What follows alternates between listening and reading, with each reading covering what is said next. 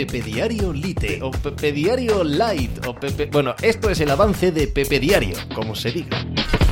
Hola, ¿qué tal? Miércoles 7 de septiembre del año 2022. Jugaban ayer algunos de los grandes favoritos a ganar la Champions League, como por ejemplo el Manchester City, favorito en las apuestas, como por ejemplo el Real Madrid, no solo actual campeón, sino como bien sabéis todos, plusmarquista de la competición. También el Paris Saint Germain, siempre con dudas sobre qué nivel de eh, favoritismo puede alcanzar este club de cromos, pero yo creo que este año aún más que el año pasado, la verdad y la imagen que nos dejaron todos ellos fue de que pueden andar mm, sobre las aguas prácticamente en esta competición. Pongamos el caso del Paris Saint Germain.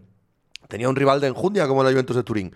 Jugueteó con él como el gato con el ratón. Es cierto que no fue extraordinariamente brillante ni lo necesitó, pero dominó el partido por completo. Pongamos el caso del campeón, del Real Madrid. El Celtic de Glasgow tuvo un inicio de partido, un arranque verdaderamente fascinante en presión, en toque, en embotellar al Madrid. 0-3. 0-3 y la sensación de que el encuentro se decidió en cuanto el Real Madrid puso sobre la mesa todos sus reales. Y el Manchester City no vio delante aún que había acontecido, paupérrimo, absolutamente fuera de temporada ahora mismo, como es el Sevilla.